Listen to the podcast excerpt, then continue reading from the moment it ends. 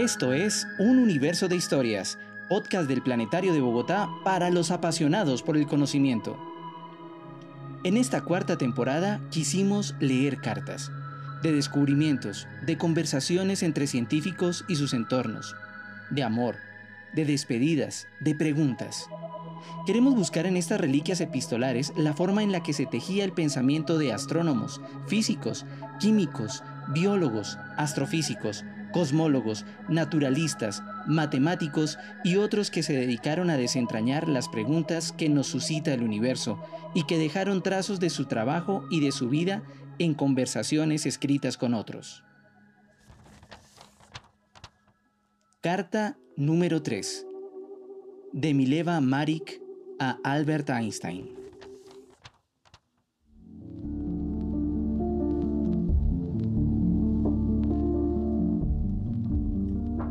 Hoy hablaremos de Mileva Maric, una matemática y física serbia que nació en 1875, una época en la que las mujeres con interés en los números y el movimiento eran sometidas a hacer múltiples maromas para poder educarse y aún más para tener un lugar apto y justo dentro de las ciencias. Hasta finales del siglo pasado casi nadie sabía quién era Mileva Maric.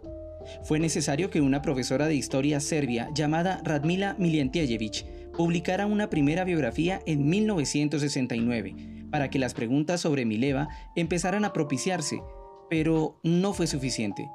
Tomó 20 años más para que Mileva empezara a convertirse en un nombre relevante, y esto pasó únicamente por la presencia de un hombre en su historia. Ese hombre fue Albert Einstein. En 1987 se descubrieron unas cartas que Mileva Maric y Albert Einstein habían intercambiado hablando de física, de matemática, de la vida y de amor. Gracias a esto, ella comenzó a ser investigada y se supo que era una mujer con una mente plagada de curiosidad científica.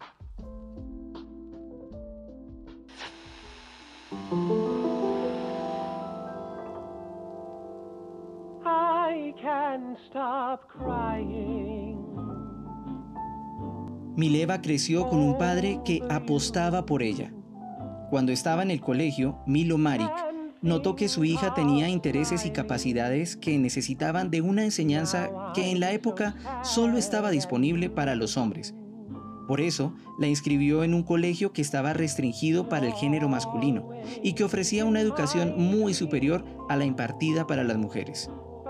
Aunque comenzó estudios en medicina, se decantó luego por estudiar matemática y física en la Escuela Politécnica de Zúrich, donde también estudiaba Albert Einstein. Cuando se conocieron, Einstein estaba empezando su primer año como estudiante de física y tenía 17 años. Mileva tenía 21.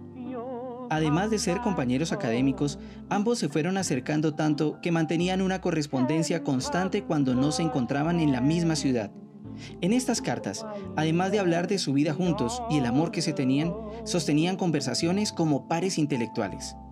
De algunas de estas cartas, que fueron reveladas hasta finales de la década de los 80, pues estaban en posesión del primer hijo de ambos, Hans Albert Einstein, es que se puede intuir el postulado cada vez menos cuestionado de que Mileva Maric fue una contribuyente activa a la obra científica de Einstein. A continuación, escucharemos un fragmento de dos cartas corrientes y cotidianas de dos científicos con un vínculo explícito. Einstein llamaba a Marik con el apodo de Dolly o Brujita, y esta solía llamarle Johnny.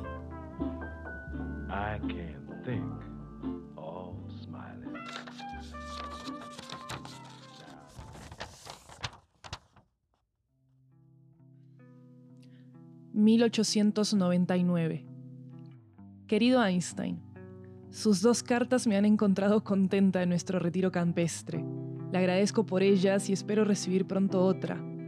Ciertamente espero que usted, que tiene tanto tiempo libre, no siga mi ejemplo ahora que escribo algo menos.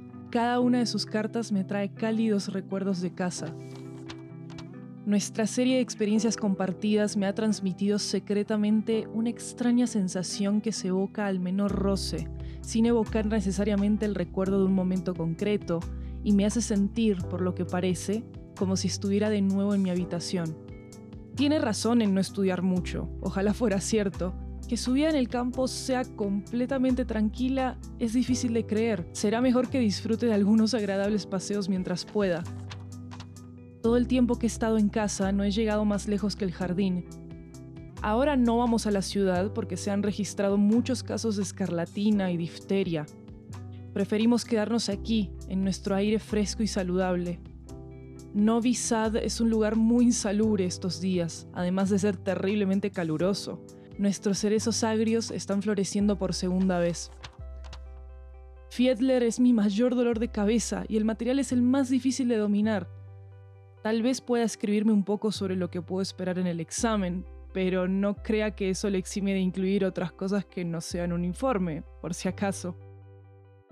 ¿Piden Fiedler y Herzog cosas concretas, ejemplos, o solo hacen preguntas generales? También puedo pedirle que le deje su cuaderno sobre la teoría del calor a Frau Mark Walder cuando vuelva a Zúrich. Quiero consultar algunas cosas. En su carta no dice cuándo dejará el paraíso. Seguramente estaré de vuelta en Zúrich el día 25. Pero más que con ganas, vuelvo con sentimientos encontrados. ¿No le da algo de pena? Espero que no deje que nadie lea mis cartas. Debe darme su palabra. Me dirigiré a usted de otra manera la próxima vez que le escriba. He pensado en una forma más amable, es muy piadosa, pero se me ha ocurrido demasiado tarde. Debe disculparme si mis garabatos muestran signos de despiste. Parece que he cogido un pequeño caso de ello, pero espero que no por mucho tiempo. Mis mejores deseos, y vuelva a escribir pronto a su Dolly. Querida Dolly, por fin puedo escribir para agradecer su querida carta. Ojalá hubiera podido contestarle el mismo día que me llegó, pero me la tuvieron que enviar a Arau, donde es tan bonito que uno se distrae fácilmente y me resulta imposible escribir. Pobrecita, debe estar trabajando muchísimo. Ojalá pudiera hacer algo para ayudarla, aunque solo fuera añadiendo un poco de variedad a su vida o a sus estudios, o siendo su Johnny con todas las bonitas cosas que se añaden.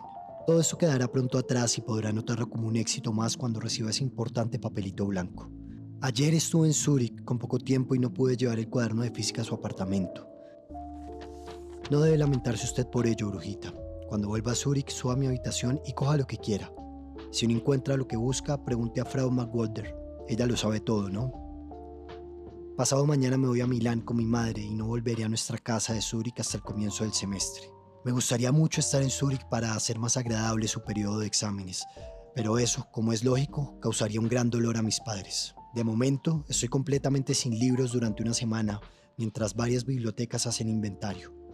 Para que no se preocupe ni frunce el ceño, le prometo solemnemente volver a repasar todo con usted. Creo que deberíamos quedarnos alguna vez en Zúrich durante las vacaciones, para que podamos disfrutar la vida universitaria sin conferencias para variar. Qué placer sería. Estando en Arau se me ocurrió una buena idea para investigar el modo en que el movimiento relativo de un cuerpo con respecto al éter luminífero afecta la velocidad de propagación de la luz en los cuerpos transparentes. Incluso elaboré una teoría al respecto que me pareció bastante plausible. Pero basta ya, su pobre cabecita ya está atiborrada de los caballos de afición de otras personas que ha tenido que montar. No la voy a molestar con la mía también. No se me ocurre ninguna otra garantía que ofrecer, aparte de decirle que no deje que este pequeño examen le moleste demasiado. Eso debería ser fácil para usted, sobre todo con una competencia tan inofensiva. Cuídese, no trabaje demasiado, acepte mis mil deseos y diríjase a mí más amablemente en su próxima carta. Su Albert.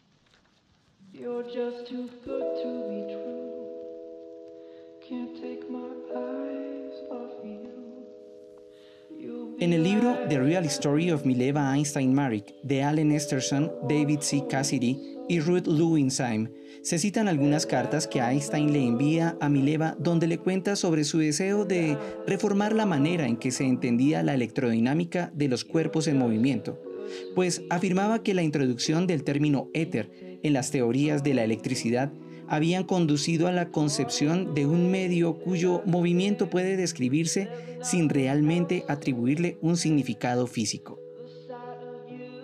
Estas ideas, conversadas con Mileva, fueron punto de partida para la teoría de la relatividad especial, específicamente su artículo sobre la electrodinámica de los cuerpos en movimiento. En sus cartas también le decía cosas como, Durante horas me senté a tu lado, mi encantadora compañera de mesa. Entonces se me reveló con matices ásperos cuán íntimamente entrelazadas están nuestras vidas psíquicas y psicológicas.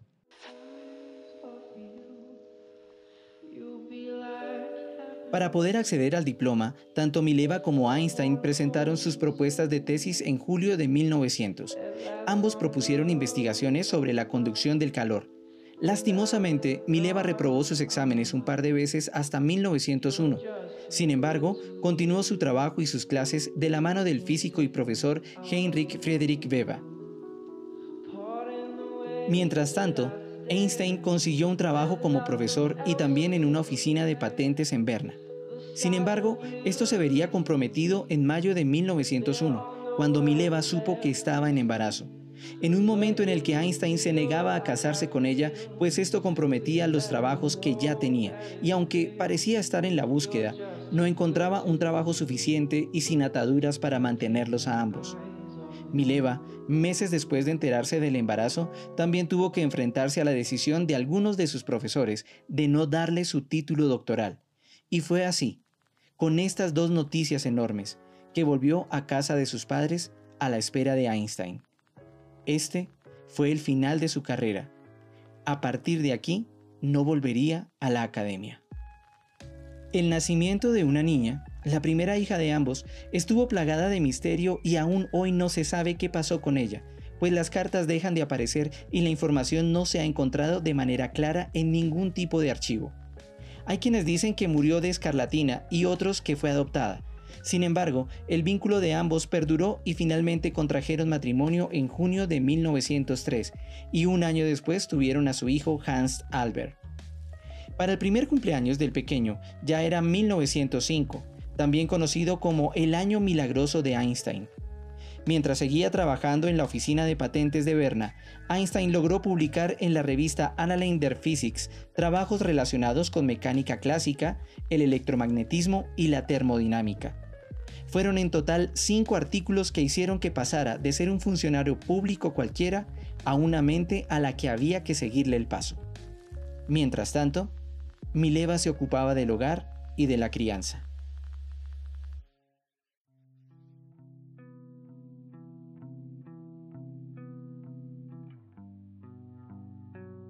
En el libro The Real Story of Mileva Einstein Marik, antes mencionado, se refieren a la participación de Einstein en el hogar como una ausencia y a la forma abrazadora en la que decidió emprender su carrera, lo que desembocó en este velo puesto sobre Mileva.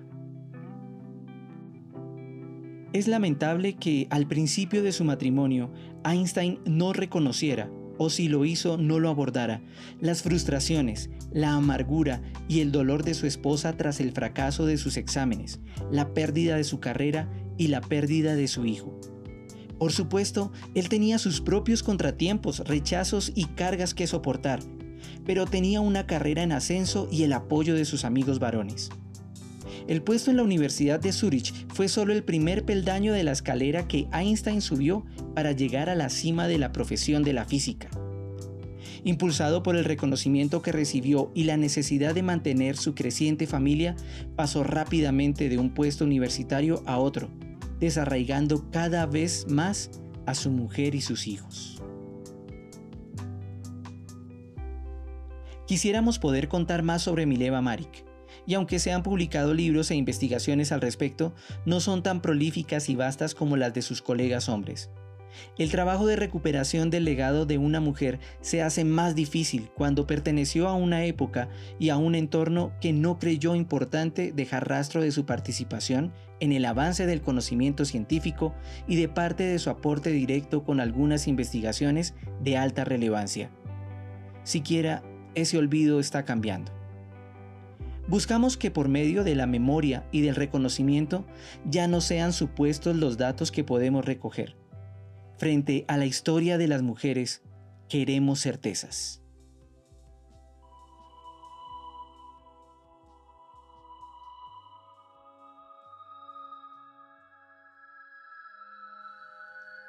Este programa fue posible gracias al equipo de divulgación y educación del Planetario de Bogotá También al libro The Real Story of Mileva Einstein Marik de Allen Esterson, David C. Cassidy y Ruth Lewinstein, y a la conferencia dictada en el Parque Explora por Olga Penagos, que se puede escuchar en Spotify. Recomendamos ambos contenidos si quieren adentrarse en el mundo de esta mujer. Recuerden escucharnos en idartesencasa.gov.co y por el canal de Spotify de Estación Seca Web. Hoy los acompañamos. En la locución Camilo Andrés Guerrero.